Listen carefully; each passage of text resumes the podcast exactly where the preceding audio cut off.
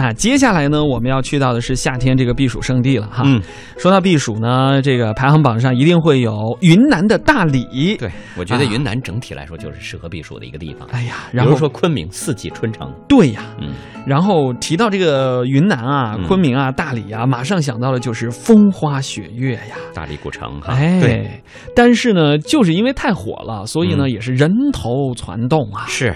那今天我们就有时候想避暑，就是虽然天气凉快了，但是人心还得不到宁静，对是那种意思吗？越避越人人太多了，越闹腾，摩肩接踵的那种感觉了。对。嗯，所以今天呢，我们依然要去大理，但是呢，要为大家推荐几个非常值得一去的、更宁静的古镇。哦。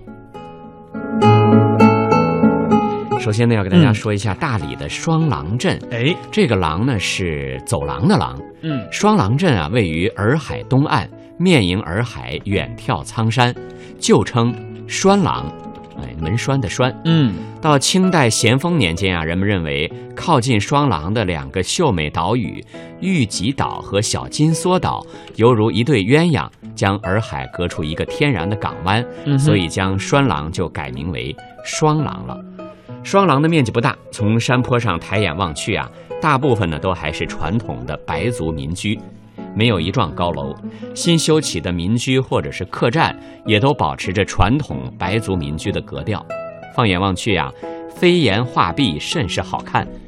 沿着镇上长长的石板路呢，就可以通向洱海边了。码头的对面是南诏风情岛。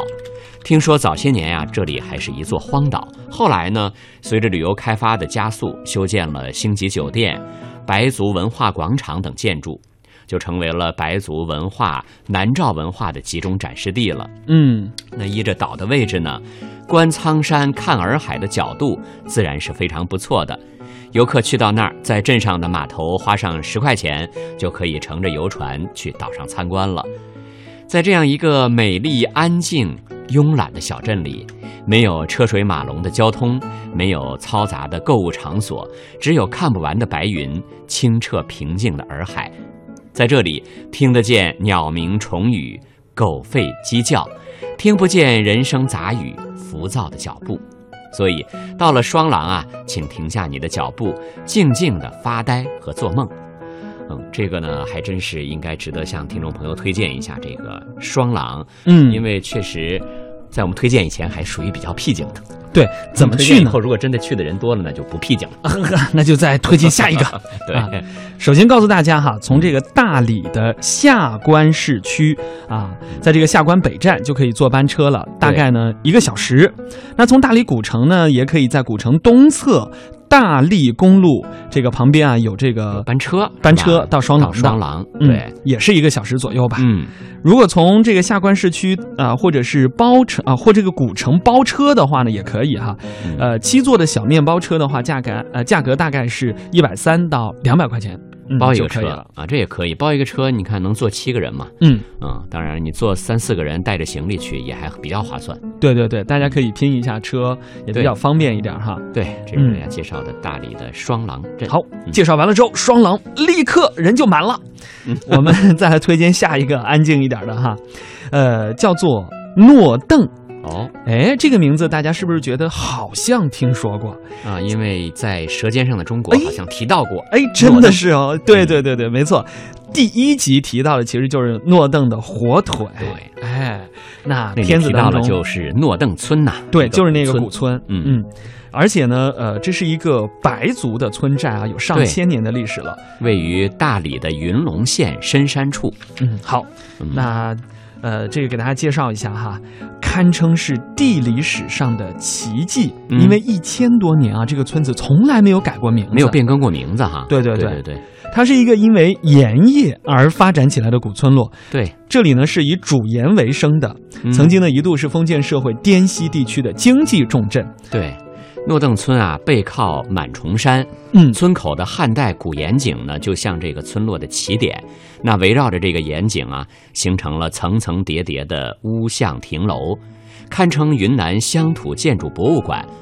那由于当地地形的限制，房屋交错嘛，石径低回，忽而出现的支巷叠映出陡峭的阶梯，忽而突出的门房又仿佛时间的回响。那一般来说，当地盐业比较这个多的话，这个就会造成当地人会比较富庶一些，嗯比其他的村落。这个富庶啊，这个当地的盐业呢，就让这个邓诺啊，在陡峭的坡地上长出了众多别致的居所，哎，比如三房一照壁、四合五天井、四合院儿。就是我觉得这可能就跟当地当年这个他的这个资本状况，嗯家里这个钱比较多，就可以盖一个比较大的村对对对院儿、四合院儿啊，嗯呃，钱少一点就可以盖一个小一点的房子。穿行在邓诺，哎，真的这个游客就会觉得静得出奇，嗯，特别的安静。